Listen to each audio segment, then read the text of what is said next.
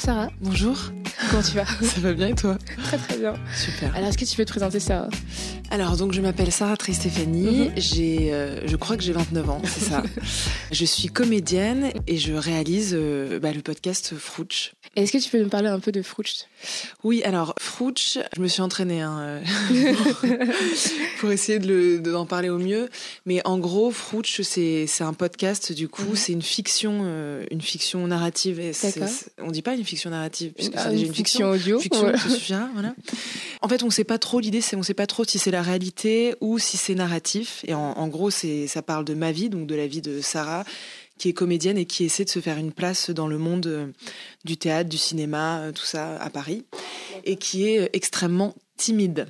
Donc en fait l'idée c'est que son père lui a offert un, un micro à Noël et qu'à partir de ce jour-là elle enregistre absolument tout en cachant son micro dans son sac. Donc on assiste à, à ses rendez-vous amoureux, amicaux, professionnels, etc. etc. Il y a tout. Il y a tout, tout, tout, tout. Et on a même les petits bruits un peu chiants de la réalité. Mhm. Il y, a- il y a tout, c'est très brut, même s'il y a beaucoup de montage quand même.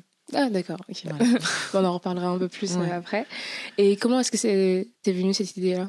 Euh, ça m'est venu. En fait, j'aime beaucoup tout ce qui est euh, tous les films euh, qui sont très proches de la réalité.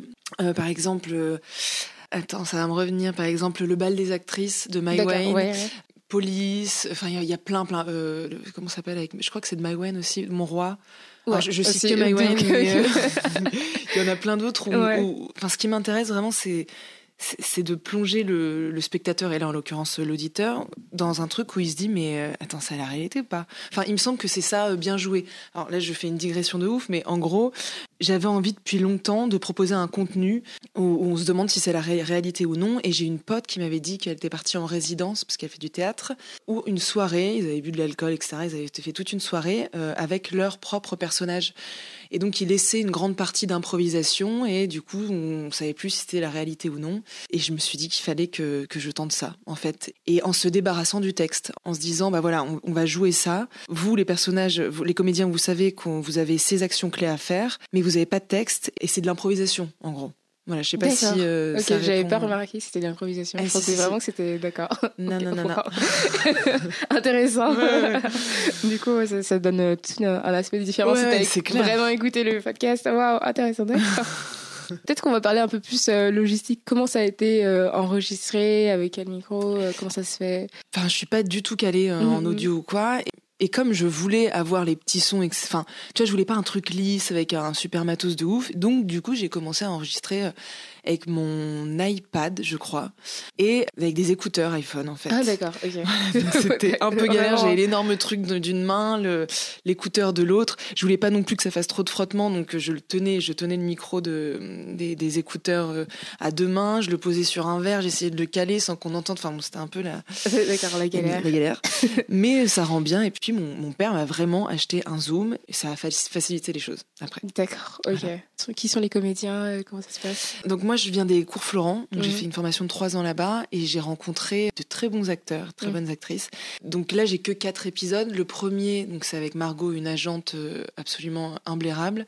Et Margot, c'est c'est comme une personne de, de notre famille avec ma sœur qui joue euh, extrêmement bien, qui est une, une improvisatrice euh, de, de très grand niveau.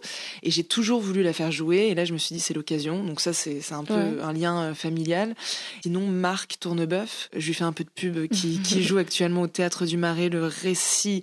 Ah putain, merde, il va me tuer. D'un Le voyageur. récit- euh, ouais. Le récit poétique mais Ouais. pas chiant euh, d'un amoureux en voyage. En D'accord, gros, ouais. c'est ça. Et c'est excellent. Et lui, donc, il vient des cours Florent et, et je le trouve euh, succulent comme, Mhm. comme acteur. Donc euh, voilà, je lui ai demandé de, de jouer, euh, de jouer pour moi. Enfin voilà, c'est des gens. Il y a un vrai lien affectif. C'est des gens que, qui comptent énormément pour moi que j'ai envie de faire jouer dans, dans Frouch et, et de, de super comédiens surtout. D'accord, ok. Donc c'est pas des gens que tu as dû faire euh, appel. J'ai euh, pas, ouais. non, j'ai pas fait de casting ou quoi. euh, D'accord, euh, ok. Donc tout se fait en improvisation. Ouais, tout se fait en improvisation. Il y a une guideline peut-être, euh, je sais pas. Une ligne directrice, pardon. Sorry. je parle pas français. Euh, il y a une... Oui, oui, il y a une ligne directrice. Par exemple, pour le tout premier épisode avec Margot, je lui ai dit J'arrive, donc je lui ai donné mon vrai CV, Mhm. et donc, euh, donc ça s'est passé chez elle en fait. Et je lui ai dit voilà, euh, moi, t'es, t'es- t'es la directrice d'une agence euh, à Paris, d'une grande agence de, de, de- de comédiens, Et l'idée, c'est que tu me défonces du début jusqu'à la fin, que ce soit crescendo. Et euh, elle l'a fait, mais avec, avec brio, c'était génial. Et je lui ai dit, il faut que ce soit réaliste. faut vraiment, voilà, au début, on se doute pas, tout se passe bien, etc. Mhm. Donc, je lui donne la tonalité, comment ça doit, comment ça doit un peu se se mouvoir. Bon, je sais pas, bref. Et à la fin, c'est l'apothéose où je lui dis là, tu, tu m'enchaînes et, et, tu, tu m'invites à, à, partir. Voilà. D'accord. Mais il n'y a, pas de, y a pas de texte. Enfin, je, lui dis voilà, tu mentionnes ça, tu mentionnes que, je, que j'ai du mal à articuler. Je, lui donne des, des petites, euh, des petits tips, quoi. Mais, mais en fait, c'est pas plus celui-ci, mais c'est vraiment l'épisode 2 qui m'a. si tu me dis c'est un impro, c'était vraiment ah très bien improvisé pour le coup. Ah ouais. Ah, mais lui, euh, il est incroyable. Donc c'était avec Marc C'était avec Marc Tournebeuf, oui, c'est ça. Donc c'est le date Tinder. On dit le date, parce que moi je dis la date. Ah, je dis, non, le date. Donc c'est le date Tinder. Marc, je lui avais dit, voilà, je lui avais dit que c'était un mec du conservatoire, qui se kiffait de ouf, qu'il était imbérable, qu'il avait des petites habitudes. Euh, je lui ai dit quand j'entre chez toi, il faut que tout soit absolument euh, étrange, donc euh, trouve des trouve des choses. Et, moi, tout ce qui m'a fait, je me suis, enfin, j'ai été en même temps que l'auditeur complètement surpris. Je me disais mais qu'est-ce qui est en train de se passer et tout. Et, et, du coup, ça, ça faisait ressortir une vraie émotion de moi. C'était tout à fait spontané. Et il est fou. Il est, complètement... il est très doué. très doué, ouais, c'est clair. Wow, J'ai jamais vu un truc aussi bizarre ah au niveau date. C'est clair. Mais ça doit arriver, c'est sûr. Comment ça se passe pour écrire un podcast de, fiction? Du coup, moi, j'ai pas beaucoup d'écriture. Mhm. Hein. et, en fait, je, je fais énormément d'improvisation. Donc, mhm. euh, j'en ai fait un peu avant les cours Florent, beaucoup pendant. Et là, je, je suis devenue prof d'improvisation au cours Florent. Donc, c'est un peu ma vie parce que je donne énormément de cours. Et je trouve qu'il y a une spontanéité, spontanéité mhm. incroyable, euh, un réalisme fou. Et, et c'est pour ça que je voulais pas avoir de texte parce que parfois, enfin, on écrit des textes, mais le vocabulaire ça colle pas avec euh, la réalité. Ouais. avec la personne qui le joue, c'est difficile de se l'approprier. Enfin, je dis pas qu'il faut enlever tous les textes, pas du tout, mais je voulais créer un contenu où ce soit vrai. J'ai commencé Frouch en me disant, euh, on va faire un entretien horrible, et puis euh, je me suis dit, par rapport à ce que les comédiens comédiennes m'ont proposé, du coup, ça me donne des idées, donc je le construis vraiment au mhm. fur et à mesure, mais il n'y a pas vraiment d'écriture. Comme j'ai rencontré Lorenzo Benedetti et Louis Daboussi qui euh, viennent de créer euh, euh, Paradiso. D'accord, oui. Voilà. ils m'ont demandé d'écrire le synopsis de chaque épisode pour la saison 2 et saison 3. Donc là, j'ai vraiment dû me lancer pour la première fois dans un processus d'écriture. Mhm. Et ça a été, euh, c'était génial en fait, parce que ça y est, j'ai donné un parcours à Sarah, à Sarah, je sais où elle va aller, ce qui va se passer, etc. Mais je laisse encore 70% euh, d'improvisation, quoi. et les choses sont pas, euh, stagnent pas, sont pas marquées dans le dans le temps. Ouais, je sais pas comment on dit. Enfin, voilà. Tout peut bouger à tout moment. C'est quoi la frontière pour toi entre le, le réel et la fiction dans ton podcast? Tout part de moi en fait. Je dirais que c'est 30 non non non c'est 40% de fiction et, et 60% de, de réalité quand même. Parce que tout ce dont je parle, tout, tout, ce que j'évoque, c'est des choses que j'ai vécues. Mhm. Alors ça, tout est un peu mélangé. Je rajoute, je saupoudre de trucs euh, qui sont qui sont faux, mais euh, mais ça part de, de moi vraiment, de de ma vie sentimentale qui peut être euh, chaotique, parsemée de refus. mais, du coup, ça me fait plaisir. Je me dis putain, j'ai pas vécu tout ça pour rien. Au moins, ça sert à la création, quoi. Génial. ok, parfait. Et qu'est-ce qu'on peut attendre de la saison 2 euh, bah, saison 2. Euh... La saison 3, maintenant que tu as dit qu'il y avait une saison Oui, voilà, c'est ça. On va aller jusqu'à la saison 3. Et saison 2, euh, bah, sans, sans vouloir en dévoiler trop, euh, ça va partir. Voilà, ça va bouger enfin pour Sarah avec tous ses aléas. Et, euh, et voilà, ce qui est bien, c'est que ce sont les montagnes russes. Et quand on croit que ça y est, c'est bon, c'est parti, et là, vram, elle, euh, elle, se mange un énorme mur. Euh. Voilà, tout n'est pas figé et, mhm. et, tout bouge pour Sarah. Et, c'est ce que j'aime aussi dans la vie, quoi. C'est que, que rien n'est acquis. Et, mhm. et voilà. D'accord. Et ça sortira, tu penses, dans... Le, de quoi? La, saison 2. La saison 2, je, bah là, là, je vais aller jusqu'à. Attends. Tac, tac. Là, il reste trois épisodes avant la fin, avant la fin de la saison 1, et je pense que ce sera en janvier. Ah, d'accord, ok. La saison 1 n'est pas finie, du ah, coup. Ah, d'accord, je croyais que c'était fini. Ah non, c'est pas fini. ok, d'accord. ok, super. Est-ce que je peux poser juste une question de, de fan? Mais bien sûr, plaisir. Est-ce qu'on verra plus de François? Parce que moi, j'étais à fond dans l'épisode. Là. Ah, ça fait plaisir, c'est marrant ça. Euh, mais bien sûr, ah oui, oui, François, je l'ai mis dans les deux, dans les deux saisons. D'accord, Euh, ok, génial. C'est un peu l'amoureux rêvé de, de Sarah, oui. Ouais. Bien sûr. Vous allez entendre ok, François. Super. Trop contente. Alors, ouais, parce que cet épisode m'a- beaucoup touchée. C'était super intéressant de, bah, de s'imaginer euh, bah, la campagne. Bah ouais, et ouais, puis tout ça, ouais. ce qui passait. Donc, euh, je sais pas. Moi, j'ai un François dans la tête. Je sais pas. Et, et tu l'imagines comment Euh, je sais pas. Bah, euh, un peu. euh, tu sais que ça, ça me fait penser un peu aux, aux gars qui participent euh, à genre l'amour est dans le pré, un Mais peu ouais, quand mais même. carrément. Mais c'est clair. Genre, tu sais, un peu farouche, mais tu sais, toujours le, le cœur sur la main, finalement. Le bon gars. ouais. qui aime bien ses. Mais... Ça. ouais, je sais pas. Ouais, enfin, un peu euh, normal physiquement, mais Ouais, ouais. toujours avec un petit charme quand même de, Ouais, c'est ça. c'est mecs de la campagne. je sais pas. Bah, c'est un peu, c'est un peu le cas. C'est. Constantin Alaïm, Alaïm Alaïs, Uh-huh. qui est comédien et musicien et euh, qui est un prodige et, euh, et, euh, D'accord. et c'est, c'est un mec super, adorable, génial. Génial. C'est celui qui a fait la clôture euh, Tout à fait, D'accord, d'accord. exactement. Qui, qui m'a accompagné euh, au Paris Podcast Festival et qui, on a fait une chanson ensemble. Ouais. C'est disponible d'ailleurs Ah ouais? sur ah, Spotify et iTunes. J'écouterai. Super.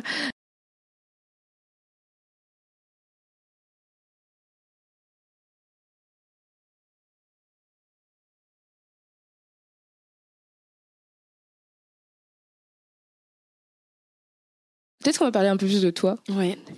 Ça va être un peu plus intime. Est-ce que tu peux nous parler de ton parcours? Alors avec plaisir. Euh, Donc moi je viens de Grenoble où j'ai commencé à faire du théâtre avec Laurent Doudiès qui est un, je cite, hein, Ouais, peut-être qu'on s'en fout total, mais euh, qui est un professeur, euh, qui est un comédien. Et c'est là où vraiment donc j'avais genre 10 ans et euh, je me suis dit putain mais c'est incroyable parce que c'est là où j'ai commencé l'impro.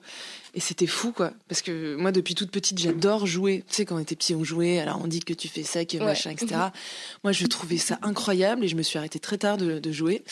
Et, euh, et ma sœur ça l'a gonflé de ouf. Et voilà donc j'ai toujours adoré jouer euh, et faire enfin des trucs narratifs les histoires. Et j'ai retrouvé ça dans l'improvisation faire des histoires instantanément et son sa propre histoire quoi et donc voilà donc j'ai connu le, théâtre à cet âge-là mon père et ma mère en, en faisaient beaucoup mon père aujourd'hui est encore metteur en scène. Je suis partie dans des études. euh, L'école a toujours été hyper chaotique pour moi, mais j'étais. Alors je veux pas dire nulle parce que en gros ça m'intéressait pas. C'est pas quelque chose qui me faisait vibrer, donc j'étais tout le temps la dernière. Ça m'a, ça a ébranlé ma confiance en moi comme pas possible. J'ai fait un bac euh, STG, euh, enfin euh, c'était un truc dans le commerce, rien à voir avec moi. Euh, beaucoup d'années de souffrance dans les études, et ensuite je suis partie en design graphique dans une école subcréa euh, art appliqué, ensuite design graphique, c'était très bien, mais au bout d'un moment, on m'a, on m'a remercié. Euh, heureusement, heureusement, parce que je le faisais vraiment par dépit, et je me suis dit, c'est maintenant ou jamais, faut que, faut que je, je recrée un contact avec le théâtre. Surtout que ma sœur était à Paris déjà, et que j'avais déjà entendu parler des cours Florent. Et je me suis dit, ok, on me remercie, faut que je convainque, convainque, convince, convainc. Bon, on sait pas. Convainc. Convainc, faut que je Ouais. convainc, ok. Mes parents euh, pour que qu'ils acceptent quoi, parce que et ils ont accepté. Je suis montée à Paris faire les cours Florent pendant trois ans. Ouais. Et voilà, c'était une expérience absolument géniale, Mhm. vraiment. Puis euh, voilà, ensuite il y a une année où bah, quand tu sors des cours Florent, euh, tu te dis bon, ben voilà, maintenant c'est fini les études, qu'est-ce que je fais? Et donc c'est là où j'ai commencé à écrire pas mal de trucs. J'ai écrit une, une web série qui s'appelle Bonjour Bonjour où j'incarne des personnages et pas mal de petits courts métrages. Et bon, j'ai fait quelques scènes au Paname Mhm. Comedy Club.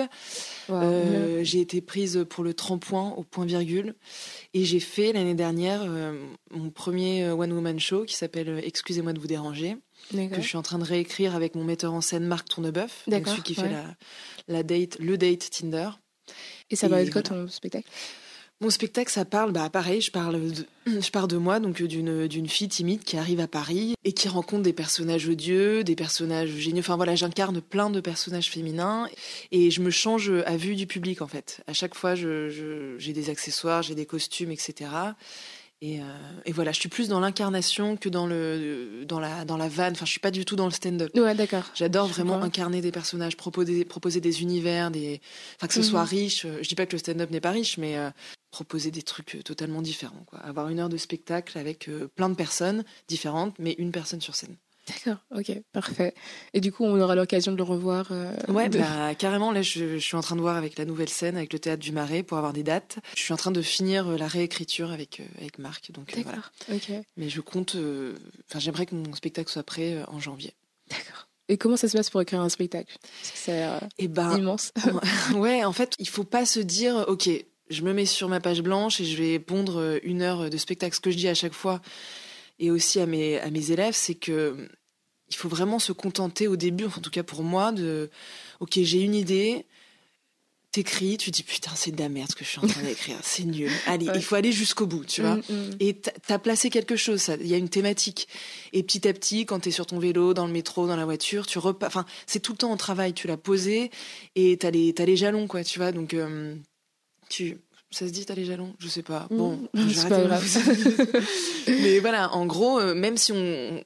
C'est là, voilà, t'as as un truc qui est palpable et c'est tout le temps en travail dans ta tête, en, en, en, en- en arrière-plan, en tâche de fond, tu vois.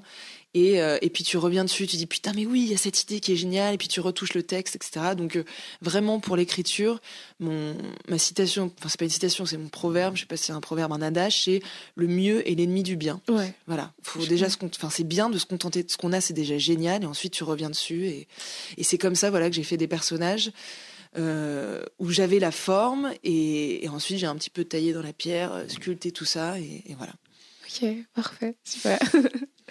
mais j'avais une question d'ailleurs euh, par rapport au fait que ton père est, metteur en scène, mais pourquoi t'as pas fait, t'as pas continué le théâtre? Enfin, Pourquoi t'as pas directement fait les cours Florent? Enfin, Pourquoi tu t'es Euh. orienté vers un autre truc euh? Bah, c'est, une très bonne question. C'est vrai. Attends, je réfléchis. Pourquoi j'ai pas fait ça, merde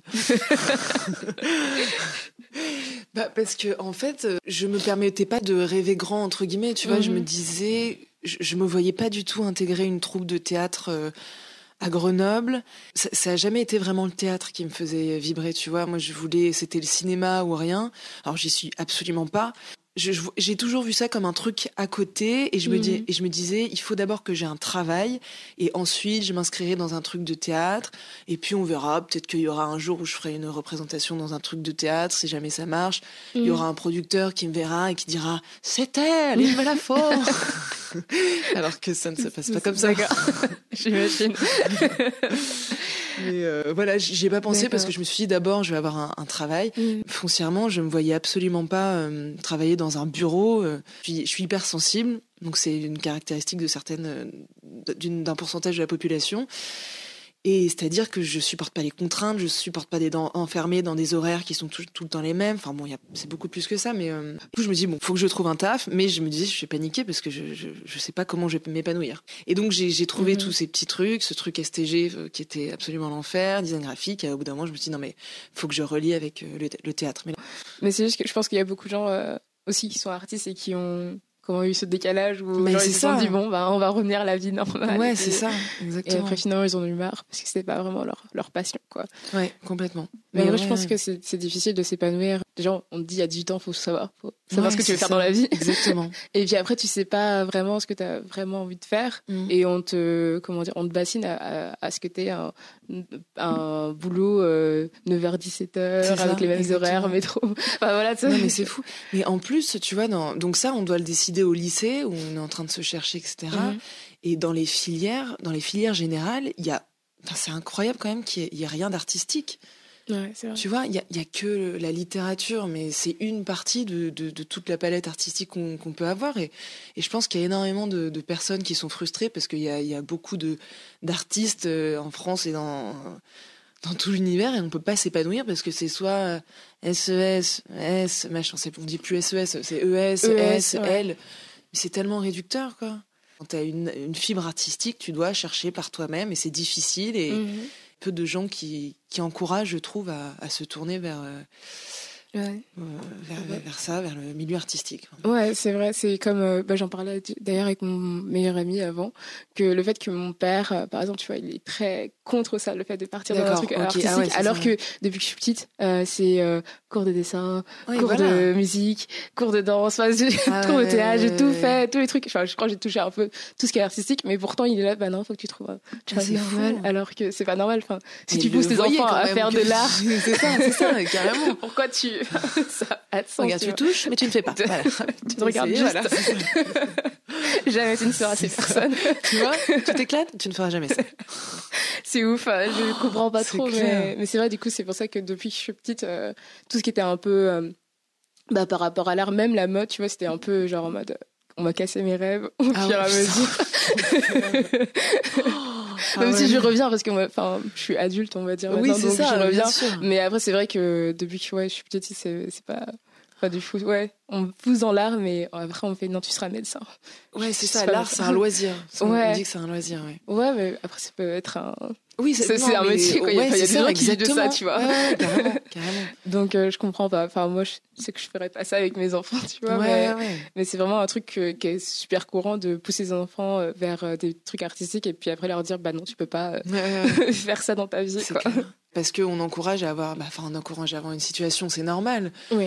Mais on se dit qu'un boulot lambda, entre guillemets, ça, voilà, il y a une situation, de l'argent, etc. Mais bon, après, c'est savoir si on veut que son enfant soit épanoui, pauvre mais épanoui, ou riche et, riche et au fond du trou. Je pense qu'il y a beaucoup de gens qui préfèrent ses enfants riches, tu vois. mais- C'est ça.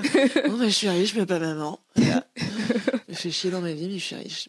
Non, mais bon, je comprends après. hein. Je comprends. Après, c'est très normal. Mais euh, du coup, c'est, on... je pense que dans l'épisode 4 aussi, c'était des thématiques un peu touchées aussi. Ah oui, oui, Ah, mais oui, tu vois. Ça, c'est. euh, mais c'est- j'ai été mais effarée par euh, le, le jeu de, de mon père, ma belle-mère, ma petite sœur, et surtout de ma grand-mère. Parce que pour euh, resituer un petit peu pour ceux qui vont écouter, en gros, c'est euh, Sarah qui est à la campagne chez sa grand-mère. et Il y a une visite impromptue de ses parents, enfin pas impromptue, et elle pense qu'ils vont lui fêter son anniversaire, alors que pas du tout, son anniversaire surprise. Et ils vont lui remettre les pendules à l'heure en disant on, on va arrêter de, de te financer maintenant, euh, tu vas devoir te débrouiller toute seule. Et euh, donc c'est que de l'impro pareil. Je leur ai dit voilà, vous devez mentionner ça, etc. Mais euh, mais je pense qu'ils en ont profité pour pour me dire ce qu'ils avaient envie de me dire un petit moment. Alors avec les curseurs bien montés, mais ça sort pas de nulle part quoi. Parce que, tu vois, Du coup, c'est ton père et. c'est mon père, ma belle-mère, et, D'accord. et ma et ma grand-mère euh, chérie. Ok, d'accord. Génial. Ouais, c'est ouais, ouf. C'est clair, c'est clair. Sœur. euh, Du coup, t'as une petite sœur. C'est ma demi-sœur, mais qui est comme ma sœur, en Ouais. fait. C'est ma- Ah, qui a d'accord. 14 ans. Qui a 16... Non, attends, quel âge elle a? Elle a 15 ans, putain. Entre 14 et 16. Elle a l'antenne, quoi. Et euh, elle, a, elle a 15 ans, putain. Et elle est d'une maturité féministe, euh, végétarienne. Enfin, c'est une perle. D'accord. Enfin, à mes yeux. À, mes yeux, à nos yeux. Je pense qu'elle va avec sa génération, quoi. Ouais, ouais, ouais, ouais. Et encore, je sais pas si sa génération est très féministe. Les, les filles, oui, mais les garçons, moi Ah, j'ai oui. une classe d'ados. Oui. Je leur ai demandé euh, pour voir qui était féministe. T'as un mec qui lève la main. Et, enfin, parce que c'est encore la honte pour les Mhm. hommes, euh, pour les garçons encore dans cette génération, de se dire féministe. Et c'est fou de voir l'écart. euh, Tu vois, j'ai aussi des classes de, de, de petits. J'ai une classe de CM1 et les garçons se mettent d'un côté, les filles de l'autre. Ah. Et, et tu dis, putain, mais quand est-ce que ça va s'arrêter? Et comment ça se forme, en fait, ça? Comment ça se forme, ce, ce truc de cette séparation? Est-ce que c'est c'est les médias? Est-ce que c'est les parents? Mais on dirait qu'ils se dégoûtent mutuellement, quoi. Je pense que c'est moitié euh, l'éducation et puis même je pense que c'est vu qu'ils ont ils sont en CM1 ils vont bientôt rentrer au collège du coup ils sont vraiment ils se disent ah les filles euh, Ouais, mais c'est dégueulasse. c'est- ouais, mais c'est ouf, quand même. donc voilà et je pense qu'il y a un rejet enfin par exemple si une fille rentre dans un groupe de garçons et si un mec rentre dans un groupe de filles il y a toujours un rejet de l'autre sexe Ouais, mais pourquoi Ouais. Tu Bah, vois, ça- ça vient d'où ouais. Je pense pas que ce soit naturel, instinctif, non je pense tu pas. vois. non absolument pas absolument pas sinon enfin sinon on ferait la distinction même dans notre famille tu vois Oui, voilà, c'est vraiment ça, exactement. c'est exactement. vraiment ouais je pense que c'est l'éducation de, de l'école quoi Ouais, donc on, on arrête ça, s'il vous plaît. les profs. C'est relou, putain. C'est trop bizarre. Ouais, c'est vrai que maintenant Tu qu'on vois. parle, ouais. Peut-être Ouais. qu'on les bassine trop à dire alors t'as une petite amoureuse, t'as un petit amoureux. Du coup ils se disent putain mais ils me dégoûtent les vieux. Du coup ils se séparent. euh, Enfin je sais pas. Ouais. Mais après, je pense qu'on les, on les pousse à. On leur dit, vas-y, va jouer au foot avec les garçons. Ouais, Enfin, voilà, quoi. c'est ça, Ou des trucs comme ça. Du coup, je pense que bah, ils ont appris, ils font pas, ils pensent pas plus que que ça, tu vois. Mais, Mais oui, oui, bien sûr, ça. c'est ça. après, je pense que cette distinction se fait, euh, peu importe la race. euh, Enfin, tu vois Ah ce que je veux dire Oui, oui, oui. tu sais Enfin, je sais pas. Ah, tu penses je sais pas. Bah, je pense que, par exemple, euh, je sais pas si c'est un petit garçon noir, il va pas se mettre à traîner avec des petites filles blanches. Tu vois ce que je veux dire? Genre, il va plus, il va directement se mettre avec. Ah, c'est peu ok. importe. euh, je pense que Ah c'est ouais, plus un truc de, de genre que de euh, que de race ou euh, je sais pas d'orientation sexuelle. Mais bon, après ils ont ils sont en Ouais. CM1, tu vois. Ouais, ouais, ouais, mais peut-être que c'est tôt hein, ces Mm. choses-là. ces choses-là. C'est très clair. en roue libre. Du Ouais, coup, non, je sais pas, j'ai pas d'explication euh, ouais, particulière sur ça. Mais après, je pense qu'il y a toujours deux, trois exceptions où t'as des petits garçons qui se traînent tout le temps avec les filles. et- Oui, c'est sûr, c'est sûr, mais- Ils échangent et tout. Mais après, je sais pas, ça se trouve, ils sont, ils sont copains euh, entre eux. Peut-être, mais- il le cache. C'est- un truc. euh, je sais pas. Franchement, j'ai pas assez d'expérience avec les petits pour, pour savoir. Là, je travaille juste dans un lycée, c'est assez. Enfin, Ah oui, tu, tu fais quoi bah, Je m'occupe de la, de la radio du lycée. D'accord, ok, trop bah, bien. des trop fois, je suis avec les lycéens quoi, pour Ouais. voir ce qu'ils font. Bah non, ils sont mélangés ensemble, donc euh, ça, c'est pas un problème. Ouais, après, c'est par ouais. classe, en fait. Donc, Ouais, ouais, oui, c'est ça. c'est pas Mhm. vraiment par, euh, par genre, finalement. Mm. Puis c'est des petites... Bon, bah, je sais quoi, je sais pas comment ça se passe pour les petits. Mais Il faut élucider ça. Oui. je pense qu'il peut y avoir des trucs sociologiques. Ah, mais grave, grave. Peut-être qu'on va revenir sur le sujet. comment c'est d'être comédienne en France? J'ai toujours euh, du mal à dire que je suis comédienne parce que, bah, parce que, tu sais, on sent tout le temps un peu le syndrome de l'imposteur, Ouais. impostrice. En fait, moi, comme j'écris beaucoup et depuis tout le temps, j'ai Ouais. envie de, de faire euh, ma propre recette, enfin, de faire mon, mon propre manger. tu vois ce que je veux dire? Et donc, du coup, je passe pas énormément de casting parce que je sais que pour 100 castings, t'en as un où t'es pris, que c'est galère que sur galère, que, que c'est très dur, c'est très très dur. J'ai des potes qui, qui passent plein de castings comme euh, Marc, mon ami Marc, et euh, ça te fout des, des coups à l'ego, mais monstres, tu vois. Parce qu'on te préserve pas, et qu'il y a énormément de refus. Et moi, j'ai un peu la flemme, j'ai un peu la flemme. Ouais, euh, je. Tu vois, de, de faire des mails. Bonjour, je suis comédienne, j'aimerais beaucoup faire cette pub. Ça me saoule. Donc je pense que j'en ai fait une vingtaine. Euh, Donc voilà, j'ai fait de la figuration, quelques pubs, mais c'est très rare et je me concentre vraiment sur mes propres projets, ce que j'ai envie de faire, euh, me donner à moi-même ce que j'ai envie de faire. Donc j'ai pas encore eu beaucoup d'expérience de, Comédienne de, ouais, de, de, trucs. de- ouais, de, de jouer dans une série ou quoi. C'est plus mes propres trucs. Donc je suis comédienne pour moi, mais euh, voilà. D'accord. J'ai pas trop goûté à la galère encore d'être comédienne, tu vois. Pas eu cette chance. D'accord. Mais du coup, t'arrives à survivre. Enfin, survivre. Non, mais c'est- vivre. mais c'est, je suis jamais vraiment, ah putain, détendue du, du slip à me dire c'est bon, je suis bien, j'ai, j'ai 1200 balles. Et encore, je serais, je serais contente si j'avais 1200 balles sur mon compte. Je, voilà, j'ai toujours euh, dans les 400, 500 balles pour vivre. C'est toujours euh, très, très juste. Mhm. Ouais, j'ai espoir. J'y crois. Puis surtout les loyers, putain. Ouais, Ouais, c'est- Quand t'as un peu d'argent, bah, la moitié, les trois quarts passent pour le loyer. J'ai ce truc de prof euh, à côté où je donne des cours, où ça Mhm. me permet de survivre. Et voilà. Mais comment ça se passe les cours, par exemple? Je donne cours euh, au cours Florent, à des, à des ados, des enfants, des cours d'impro. Et je fais pas mal de stages aussi avec euh, des ados et des adultes. Et comment ça se passe euh, C'est-à-dire? Bah, comment ça se passe un cours, par exemple? Euh un cours, ça se passe. On commence toujours par des, par des exercices de respiration. Non, rigole. J'allais dessus. En plus. Non, mais, non, mais normalement, faudrait, tu vois. Ouais. Voilà, moi j'ai- j'essaie vraiment de, de, de faire un truc euh, où on, on s'éclate vraiment. J'ai eu un professeur euh, incroyable, David Garel, qui est professeur au cours Florent euh, d'improvisation.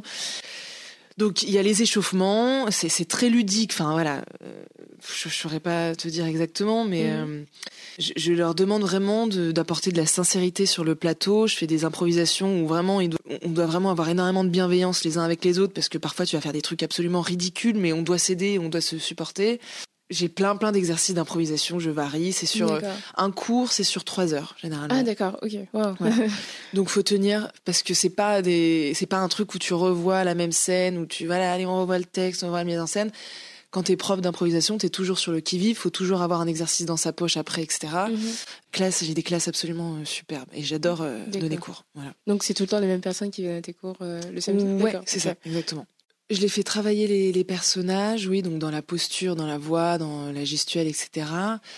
Par exemple, là, l'exercice qu'on a fait récemment, t'as cinq improvisateurs d'un côté, cinq de l'autre, t'as deux narrateurs, et ils doivent illustrer un conte. Donc ça commence par « Il était une fois », et donc moi je leur donne un thème. Par exemple, c'est l'histoire de Cunégonde aux, aux mains moites. Donc t'as deux Mhm, narrateurs qui se passent la balle, voilà, « Il était une fois Cunégonde, euh, qui était une, une vieille jeune fille euh, très laide », et donc t'as un improvisateur qui va aller sur scène, qui va, qui va illustrer Cunégonde très laide. Donc c'est euh, narrateur, les improvisateurs sont sur scène et, et illustrent ce que disent euh, les conteurs. Donc on a tout, tout ça. Ensuite, ça fait un conte avec une morale à la fin. Je leur demande une morale. Et ensuite, on reprend le conte et on va, par exemple, diminuer l'impro. euh, bah, diminuer l'impro en fait en termes de temps. Donc on refait Cunégonde aux mains moite en 40 secondes, ensuite en 30, ensuite en 20, ensuite en 10, ensuite en 5, etc. etc. Donc je fais des impros sur le temps, sur la créativité, sur la narration. Euh. D'accord, oh, ça a l'air super intéressant. Il y a voilà, il y a, enfin il y a plein plein d'exercices. Je peux pas te dire comment ça se mhm. passe un cours parce que c'est tout le temps très différent.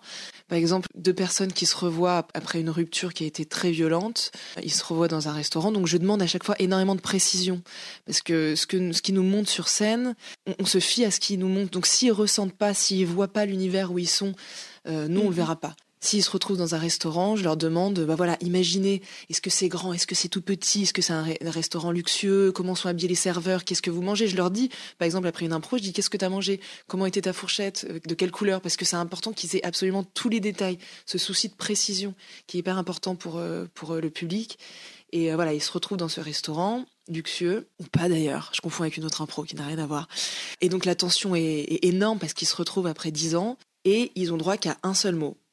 Ah, un improvisateur a droit à euh, crucifix et l'autre à, euh, à, je sais pas, je dis n'importe quoi, euh, autoroute. Et on doit avoir l'intensité du jeu avec deux mots. Voilà. Ah, donc ça, ça, les déroute énormément et après. Mm. Mais ça peut être n'importe quelle émotion finalement. C'est pas parce que moi j'ai l'impression dans ma tête que l'improvisation c'est toujours euh, assez drôle, enfin c'est toujours ah humoristique, mais non, d'accord. Non, non, Les matchs québécois, euh, canadiens, québécois, merde, putain. Enfin bref, voilà, le, vrai match avec la, comment on appelle ça? Avec le, tu sais, le truc rond là, putain, j'ai perdu mes mots, je me suis couché euh, tard, je, sais... je sais pas non plus. La patinoire, je sais, la patinoire, je sais plus, bref. Très drôle effectivement, mais nous, là, on s'axe plus sur euh, l'authenticité des émotions et que l'improvisation c'est pas forcément drôle. C'est ce que je dis aux élèves au début, c'est vous mettez pas la pression à faire des vannes et surtout à vous cacher derrière le rire. Ce qu'on attend, c'est vraiment que vous mettiez de de vous, de vos tripes et c'est ça qui fait un bon un bon, un bon acteur et une bonne euh, actrice. C'est de mhm. mettre de soi dans les personnages et juste de régler les curseurs par rapport à ce qu'on demande. Mais euh, non, moi je cherche pas la vanne du tout si on a ça, c'est bien, mais de toute façon, les, les, les, les, spectateurs vont rire à des endroits où on s'y attend le moins, en général. D'accord. C'est ça. Ok. Qu'est-ce que tu dirais aux gens qui veulent essayer, mais qui sont un peu timides? Il faut y aller à fond, à fond. Euh. Après, je pense, bah, ça va aider pour la timidité, c'est sûr. C'est sûr d'être tout le temps sur scène, de, de faire des stages surtout. Euh, ça aide énormément parce que voilà, on apprend à, à être euh, dans l'aisance. Je trouve que l'impro, c'est absolument génial. Ça, ça permet de tester des choses sur scène des, situations qu'on rencontre dans la réalité où on, dit mais je vais pas tester ça. tu vois, dans la société, on se regarde tous. C'est un espace de liberté fou parce qu'on peut faire ce qu'on veut. Et mhm. c'est, je reviens sur le truc où je disais, j'adorais jouer quand on était petit. Alors on dit, on disait que toi t'étais lui, lui. Hein. Là, on, peut tout tester avec un thème, un cadre. Et je, je recommande à 3000% de tester l'improvisation. Vraiment.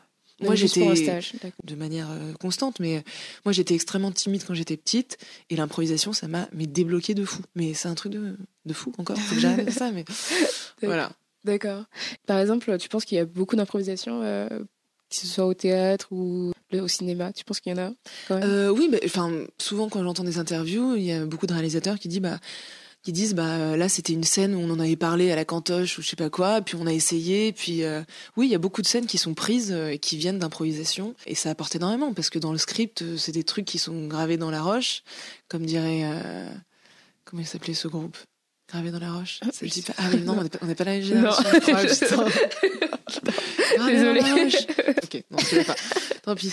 Euh mais de, de, de, de toutes parts, l'improvisation, euh, c'est, c'est le sang. Je sais pas comment finir cette, phrase. C'est quoi la question de base? Bah, combien, combien de pourcentage d'improvisation et, bah, et bah, Par exemple, euh, Joachim Phoenix dans le Joker, je pense que tu mhm. l'as vu. Euh, non, pas encore. je, te recommande, ça, ça plombe hein, vraiment de vous. Mhm. Il n'y a, a, pas un moment de joie, mais c'est incroyable la performance d'acteur. Et, et, il dit par exemple, il y a une scène où il danse, je crois, dans sa salle de bain. Bah, ça, c'était de l'improvisation. Et, c'est aussi ramener une partie de soi. C'est pas écrit, machin, tu dois faire ça, tati, tata, tata, Tu ramènes un truc authentique à l'intérieur de mhm. toi et tu, tu le mets au service de la caméra ou du théâtre ou de la scène. D'accord. Mais tous les acteurs, tous les acteurs ne peuvent pas improviser. Oui, voilà. Et moi, je pense, mais c'est peut-être, c'est peut-être horrible, mais je pense qu'un bon comédien, c'est un, un, un, bon improvisateur, quoi. Pour moi, c'est sûr, c'est sûr, à 100%. Je pense pas que, enfin, c'est horrible. Peut-être que je devrais pas dire ça, mais je pense qu'un. Je pense pas que quelqu'un qui sache bien improviser puisse être un, un acteur euh, complet. D'accord. Mais si c'est horrible, je retire. si des gens trouvent ça horrible, on oublie. bah, pas grave, ça c'est ton opinion euh, sur la Oui. chose. C'est pas, pas un problème. Moi, je m'y connais absolument pas. Donc,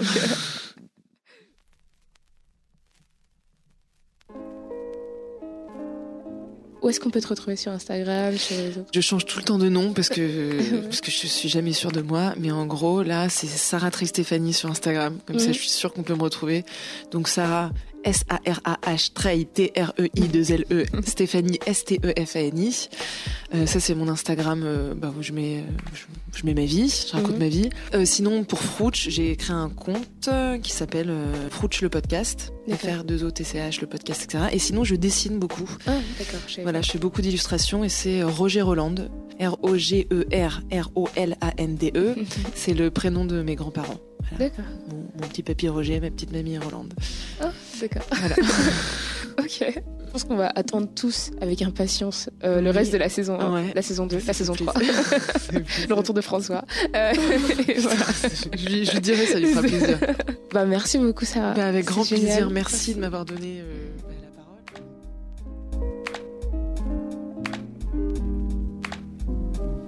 Merci d'avoir écouté ce podcast jusqu'à la fin.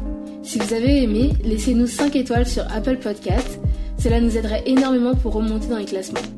N'hésitez pas à partager ce podcast avec vos amis et nous laisser des commentaires sur Facebook, Twitter et Instagram, at genre les podcasts. Tous les liens sont en description. À bientôt.